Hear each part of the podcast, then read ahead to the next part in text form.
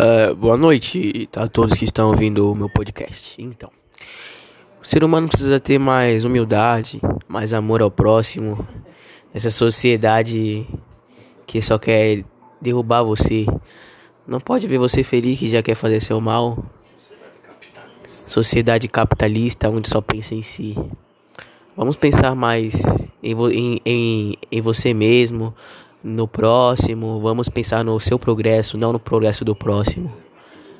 Elevar sempre nossos pensamentos a Deus, elevar nosso pensamento, é, manter a calma nas atitudes, pensar duas vezes antes de falar, porque a palavra pode ferir mais do que uma atitude.